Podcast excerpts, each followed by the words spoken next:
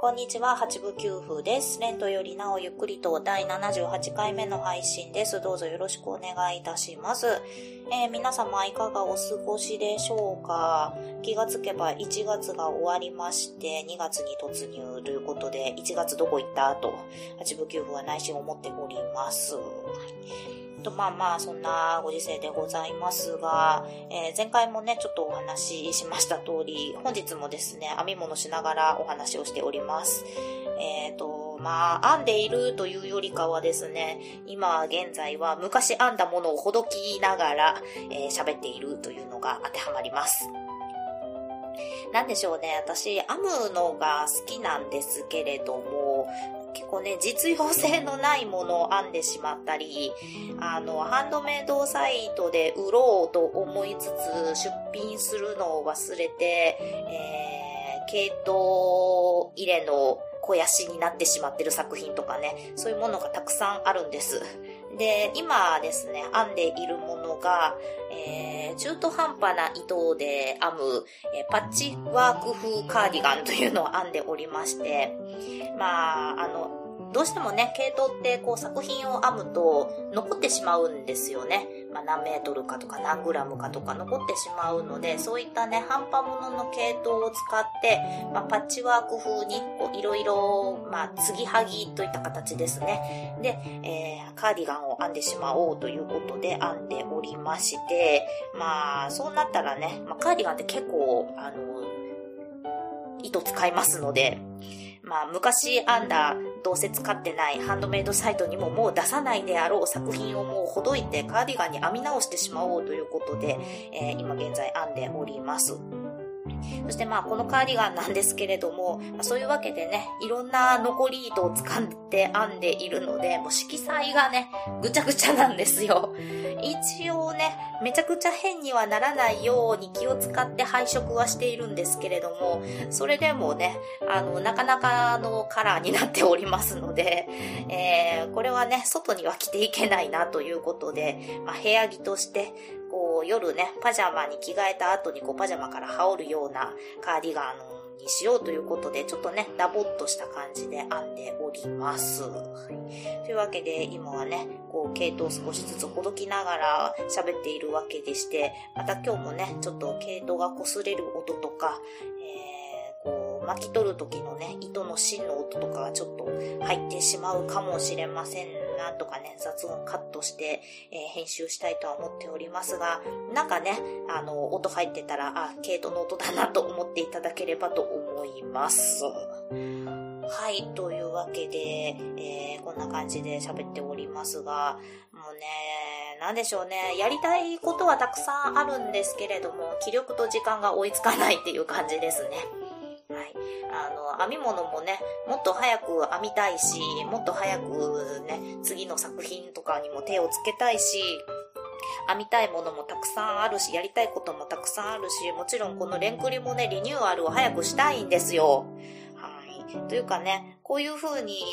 あの、していきたいなっていう願望はあるんです。あるんですけれども、まあ、このレンクリ一応ね、私の売りとしては、まあ、BGM 自分がピアノを弾いて撮るということを一応の売りとしているので、あの、新しい BGM とかね、あの、オープニングのところリニューアルとかしたいんですけれども、もうね、ピアノが弾けない そもそもなんですけれども、あの、私、練習嫌いなんですよね。結構サボりまでして。まあ、それでね、えー、だいぶサボっているので、指が動かないというのと、あと、特になんですけれども、冬は特に練習サボりがちになるんです。えー、なぜかと言いますと、これもね、前回の配信とかでお話ししてたかと思うんですけれども、私結構ね、寒がりで冷え性なんですよ。で、大体ね、あのー、体の中で先ってつくところは冷えてるんです。でね、前回の配信では、まあ、カッコン糖とか飲んで、あの、体温を上げる努力しているということで、まあ、少しずつ解消はされてきたかなっていう感じなんですけれども、やっぱりね、こう、体の中で先とつくところ、指先、足先、手先、鼻先あたりはね、大体冷たいんですよ。で、ピアノを弾くとですね、鍵盤ってめちゃめちゃ冷たいんですよね。なのでもう指先がね、冷えて冷えて仕方がないんですよ。で、それが本当に嫌で、で、まあ部屋をね、ガンガンに暖房つけて温めれば、まあ大丈夫なんでしょうけれども、まあそうやってするのもね、こう地球環境的にも、お家の電気代的にも、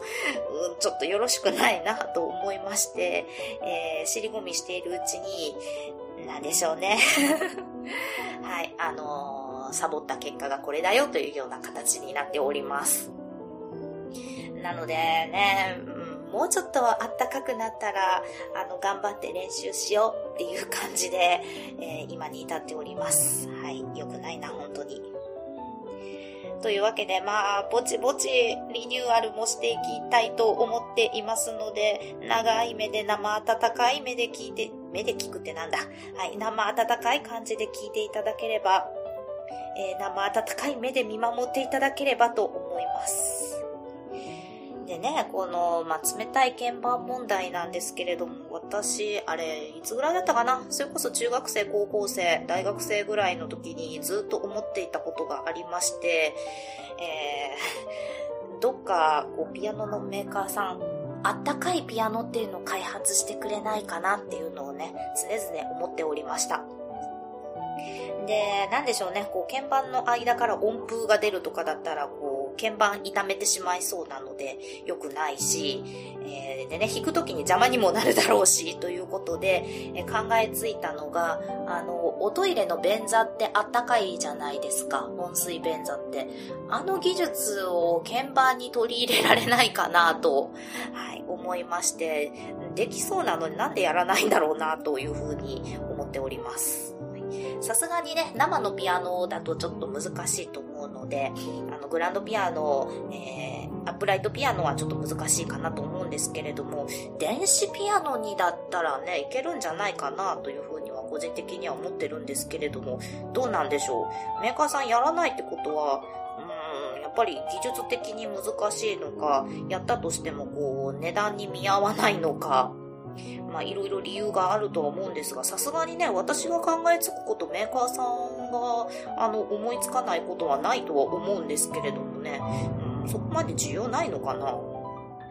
と、まあまあいろいろ考えたりしてるんですけれども、どこかのメーカーさんが将来的にはこう温かい鍵盤のピアノを開発していただけることを願っております。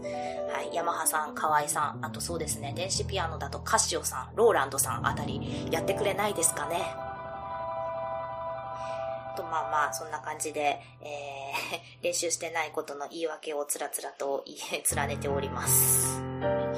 と、まあ、でもね、レンクリやっぱり、まあ、不定期配信とはいえ、ちょこちょこ配信しておかないと、私のね、やっぱりこう、なんでしょう、モチベーションが下がってしまうというか、配信のリズムがね、あの、崩れてしまうというか、配信しなくなったらもう本当にしなくなってしまいそうなので、えー、まあ、こんな感じですけれども、ぼつぼつとやっていきたいとは思っておりますので、お付き合いいただければと思います。はい。というわけで本日もね、系統をいじくりながら、えー、配信をしていきますので、ちょっとね、糸が擦れる音とか、もし入ってしまっていたら、申し訳ございません。では本日の本編なんですけれども、えー、せっかくね、お便りたくさんいただいているのに、もうなんでしょうね、半年ぐらい前から放置しているものも多数ございまして、本当に申し訳ございません。ということで今日は、ぼつぼつお便り紹介からやっていこうと思います。ではでは本日も最後までどうぞお付き合いよろしくお願いいたします。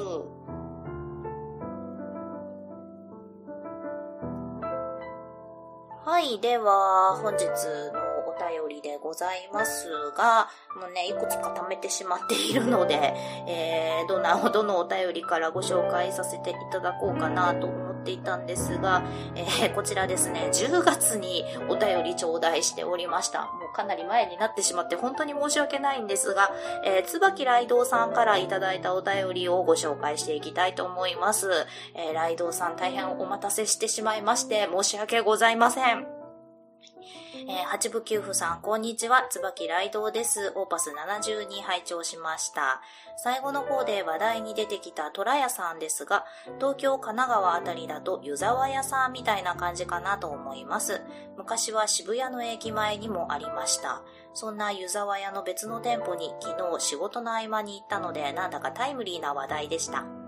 僕の場合は取れたシャツのボタンを止めるのに必要なものを買いに行っただけですが、ああいうお店はワクワクします。お店に売っている道具を見ていると何かすごいことができそうな気になります。それから手芸屋さんからの帰り道で思ったのは、女子にとっての手芸って男子にとってのプラモを含む模型作りと似ているかもなぁと思いました。なんだか取り留めのない話になりましたが、思いつくままに書いてしまいました。またメールします。それでは、といただいておりました。ライドウさんありがとうございます。えー、そしてですね、オーパス72拝聴しましたという形でお便りをいただいていたんですが、このオーパス72っていうのがですね、えー、何の話していたかというと、えっ、ー、と、まあ、トラヤさんっていうね、まあ、あの、ライドさんのお便りにも出てきたんですけれども、あの、和菓子店のトラヤさんじゃなくって、大阪のナンバーに、えー、大きなね、手芸屋さんがあったんです。手芸屋さんというかね、あの、服の布地ばっかりを扱っている専門店だったんですけれども、こちらのお店がね、えー、2020年の12月年末で閉店するというお話をしていた回になります。なのでね、その回に対してのお便りということでいたただいておりました。ライドさんも本当にご紹介が遅くなってしまって申し訳ございません。というわけでね、今日はまあ今編み物しながら喋っておりますし、いろいろね、手芸についてお話をしていきたいなと思います。はい。えー、ライドさんのお便りにも出てきました湯沢屋さん。私も大好きでございます。えっ、ー、と、湯沢屋さんは、えー、全国展開しているんですよね、確か。私、あの、もともと実家は兵庫県にあるので、えー、兵庫県にも湯沢屋さんありまして、えー、神戸三宮に、あの、結構ね、大きな、え、湯沢屋さんがありました。現在もあると思うんですけれども、えビルがね、昔は丸ごと一つ湯沢屋だったんですけれども、確かね、丸ごと一つだったと思うんですが、現在は1階から3階くらいまではツタヤになってたかな。で、4階から何階くらいかな ?7 階、8階、9階とか結構ね、あの上位の階まで、えー、全部湯沢屋というようなお店がございまして、しょっちゅう行っておりました。はい、もうね、いろんなもの見てたらね、何時間でも時間潰せそうな、はい、そんなお店です。っ、とまあ、結局ね、行けなかったんですけれども、まあ、2020年の12月、去年の年末で、えー、惜しまれつつ閉店してしまったトラヤさんなんですが、まあ、こちらはまあ高級和菓子店のトラヤさんではなく、大阪の南波にあった服の布地屋さんということで、えー、こちらもですね、1階から4階ぐらいまで、もうありとあらゆる布地が揃っていて、えー、そこでね、あの、好きなメーターごとに買えるというようなお店だったんですが、まあ、湯沢屋さんとちょっと違うのは、湯沢屋さんはまあ、手芸屋さんの総合デパートっていった感じで、まあ、手芸に関するものなら何でも揃いますというようなものなんですが、まあ、トラヤさんの方はもう専門店で服の布地しか売っていないので、本当にね、布だけしか売ってないんですよ。まあそれに多分付随するようなボタンとか針とかぐらいは売ってたかなと思うんですけれども、もうメインはね、布、布、布っていうようなお店でした。はい。まあね、あの共通してるのは、どちらも非常に楽しいというようなところでしょうか。まあね、手芸好きの人がいたらね、何時間でも時間潰せるようなお店はどちらもかなと思います。はい。というわけで、えー、そうですね。まあ、あの、本当にね、お店に売ってるものを見てるともうワクワクするんですよ。まあ、こちらはね、まあ、どちら、あの、湯沢屋さんでも虎屋さんでも、あの、共通する点なんですけれども、えー、もう虎屋さんの方はね、布地見てたらね、ああ、この布でこんなお洋服作ったら可愛いだろうなとか、うわ、こんな布売ってるとか、これで何作ったらいいかなみたいなね、そういう想像をするとめちゃめちゃ楽しいんですよ。でね、湯沢屋さんの方は、あの、ありとあらゆる手芸用品が揃っているので、こちらもね、いろいろ本当にワクワクするんですよ。まあ、ワクワクする、なんでしょう、種類とか度合いが違うっていった感じですかね。えー湯沢屋さんの方は、まあ私よく三宮店に行ってたので、まあ4階からその8階やら9階とかまでね、くまなくこう見てたんですけれども、まあいろんなもの売ってるんですよ。あの、もちろん布も売ってますし、毛糸も売っているし、えビーズとかね、あとは、ちょっと変わったところでは、造花とかも売ってたりね、えいろんなものが売っておりました。なのでね、それも見るのも非常に楽しかったですし、もうね、湯沢屋さん行ったらもうなんか本当にいろんなもの買ってしまうんですよ。でね、あの、手芸屋さん行ってる時って、わあ、これでこういうもの作ったら、なんかすごく可愛いものができるんじゃないかなと思ってワクワクしながらね、こう買うんですけれども、創作意欲がすごく刺激されてね、買うんですけれども、家帰るとね、その創作意欲がね、ヒュンってしぼんでしまうんですよ。でね、あの、手芸屋さんで思いついた通りに、こう、なんか作ってみようとするんですけれども、なんかね、うまくいかないんですよね。で、私のこれ悪いところでもあるんですけれども、最初にね、こう設計図とか書いてからやればいいんでしょうけれども、思いつきでやってしまうのでね、なんか途中から違うものになってしまったり、こう飽きてしまったりとかもするんですよね。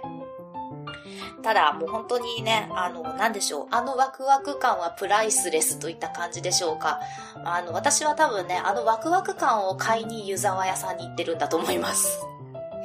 というわけでね、あの、八部九夫の手芸ボックスには、こう、買ったはいいものの完遂できていない手芸作品だとか、えー、道具がね、たくさん入っていたりします。というわけで、本当にね、あの、私はあんまりプラモデルとか模型作りは詳しくないので、まあ、の、わからないですけれども、おそらくね、同じような感じだと思います。あのワクワク感っていうのは、まあ、通じるものがあるんだろうなと思います。というわけでね、その辺、ライドさんが分かってくださったのは非常に嬉しいですね。湯沢屋さんなんですけれども、まあ私がよく行ってたのは神戸三宮店ですけれども、まあ多分全国展開しているので、あの大阪のね、梅田にもありますし、梅田のね、阪急三番街にあるので、こちらもね、よく行きますし、えっ、ー、と、あとはね、福岡に住んでた頃には確か天神にもありました。はい、こちらもね、よく行っておりました。大体ね、湯沢屋さんに行ったら何でも揃うのでね、えー、非常に重宝しております。と、まあまあ、そういう形でね、全国チェーン店のこう手芸屋さんっていうのは非常にこう何でも揃うっていう安心感があるんですけれども、私それ以上にですね、街の小さな手芸屋さんっていうのも大好きなんですよ。で、今ね、街の手芸屋さんってこう、だんだん減りつつあって、非常に寂しいんですけれども、こう、なんでしょうね、あの、街の小さな手芸屋さん独特の品揃えとかもあったりして、えー、そういうのを見るのもすごくあの大好きなんですね。で、京都は結構ね、手芸屋さん多い方なんじゃないかなと思うんですよ。でね、まあ、八部九夫が住んでいる地域の周りにはあんまり手芸屋さんってないんですけれども、でも行っ店ね、なんか結構有名な、あの、リバティプリントの専門店とかもあったりして、えー、そこもね、こう、プラッとお店に行くだけでも本当に楽しいんです。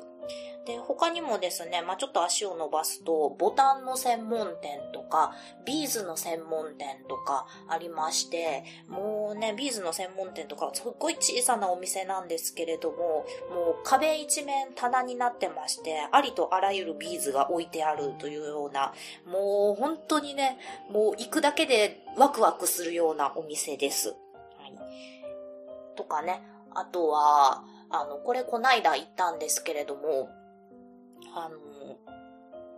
町の手芸屋さんなんですけれども結構大きな規模の手芸屋さんでして、もうね、店員さんがもう手芸のエキスパートみたいな感じのおばちゃん揃いでして、もうここもね、とっても楽しかったです。はい。あの、残念ながらね、お目当てのものがちょっと置いてなかったので、というか多分ね、このお目当てのものはどこの手芸屋さん行っても多分もう置いてないと思うので、もう仕方なくね、アマゾンで中国から取り寄せたんですけれども、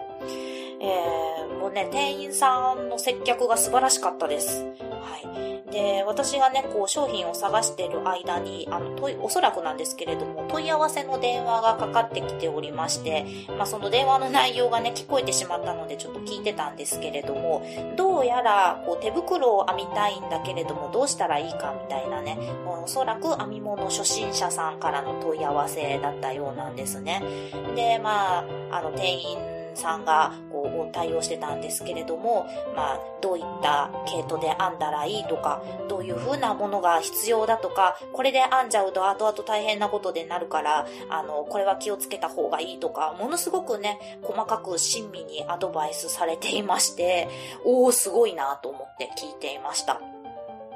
なんでしょうね、あのー何回も手袋編んだんだろうなっていうような回答だったので、もう本当にあの手芸が大好きで、まあ、ひょっとしたらその人はまあ編み物のエキスパートとかだったのかもしれないですけれども、もうなんかものすごく頼りになる店員さんだなと思って、えー、感心しながらね、その電話の応対聞いておりました。まあ、盗み聞きしてしまって申し訳ないなと思ったんですけれども、町の知り合いさんってね、やっぱりそういうなんか手芸のことなら何でも聞いて、みたいな、すごく頼もしいおばちゃんたちが、あの、お勤めになっているというような印象もあるので、そこがね、私のちょっと、あの、好きな部分でもあったりします。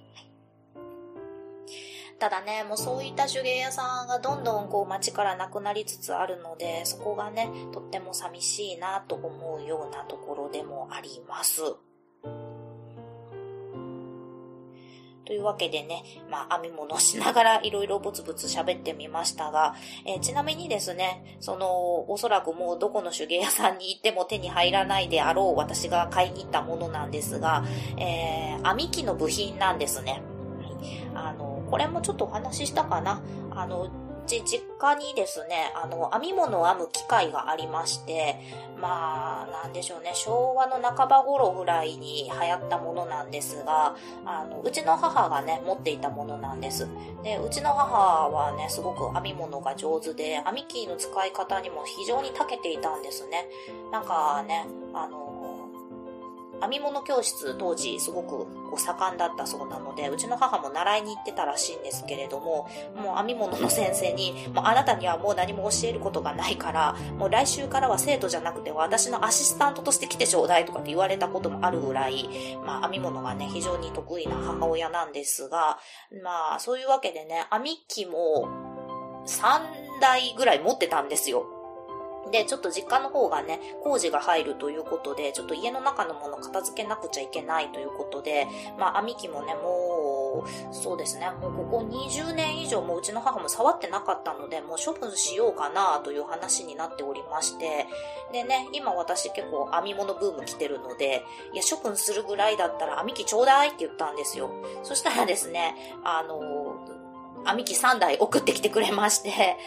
あの、ただ昔のものなのでね、めちゃめちゃ重たいんですよ。なので、あの、宅急便じゃなくて、あの、ヤマト便っていう、あの、大きなものをあの、送るサービスで、えー、届いて、ちょっとね、あの、ヤマトのお兄ちゃんも、何ですかこれめちゃめちゃ重いんですけど、とか言いながらね、持ってきてくれたので、ちょっと申し訳ないなと思ったんですけれども、えー、そういうわけでですね、あの、まあ、昭和の半ば頃に大流行した編み機を3台手に入れたんですね。ただ、もう本当にうちの母も、私が小学校上がってからおそらくもう編んでないので、もう20年、25年以上手はつけていないものになっておりましたので、まあ、まずはメンテナンスからしなくちゃいけないなと思って、こう、蓋を開けてみたら、やっぱりね、こう、いろんな部品がこう、もう錆びてしまって使えなくなっていたり、まあ、スポンジで作られていた部分がもうだいぶへたってしまっていたりということでね、ちょっともう、こう、手直しをしなくては、こう、使えないようなものになっておりまして、それでね、こう、部品だけ売っていないかなということで、まあ、探しに行ったんですね。で、本当に残念ながらですね、売ってなかったんですよ。ただ、そのエキスパート的なおばちゃんに聞いたところ、数ヶ月前まで店頭にあったそうなんです。はい。ただ、数ヶ月前に、そこの手芸屋さんの社長さん、オーナーさんが変わってしまったそうで、その時にもう編み機の部品売れないからということで処分してしまったということで、あと数ヶ月早かったら手に入っていたのに、というね、非常に悔しい思いをしたわけなんですが、もうね、多分、どこの手芸屋さんに行っても売ってないんじゃないかなというような気がしまして、はい、もう、あの、ネットで探しました。あの、そうですね、最悪なんかこう、オークションとかで出てないかなと思ってね、探していたら、あの、アマゾンにあったんですよ。で、ね、どうやらアミキって今、海外で有名、人気だそうで、でね、中国のメーカーが今、アミキの部品作っているということで、あの、もともとね、その日本で使われていた、あの、アミキにも対応しているということで、えー、アマゾンで取り寄せました。でね、まあメンテナンスしたらまた他の部品もちょっと取り寄せないといけなくなってしまったりとかして、今ね、まああの、アマゾンとにらめっこしつつ、えー、編み機のメンテナンスをしているというような感じでございます。まあ、このね、編み機が使えるようになったら、あの、セーターとかカーディガンとかめちゃめちゃ早く編めるようになるのでね、えー、非常に楽しみです。でね、編み機使えないのに、まずは系統を選んでしまうというね、私の悪い癖。というような感じで、えー、編み物ライフを楽しんでおります。でもね、今編んでいるこの私のパッチワーク風カーディガンは、あの、完全に手編みなので、まずはこれをね、えー、完成させなくては。そして、編み機かなり大きいのでね、あの、本当に一日時間がある時じゃないと出してこれないんですよ。なので、仕事が休みの時じゃないとね、編み機は出してこれないので、えー、このカーディガンは、まあ、手編みなので、こう、夜中ね、ちょっと、こっそり編んだり、こっそりじゃないな、えー、時間がある時に少しずつ進めていっているというような感じになっております。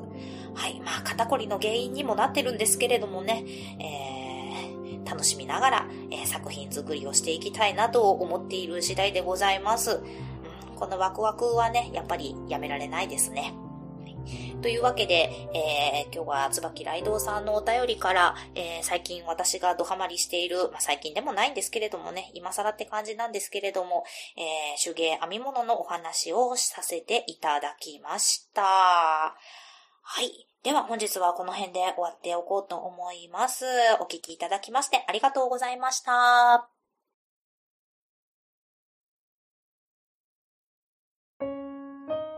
この番組では皆様からのお便りを募集しております。メールアドレスは、レント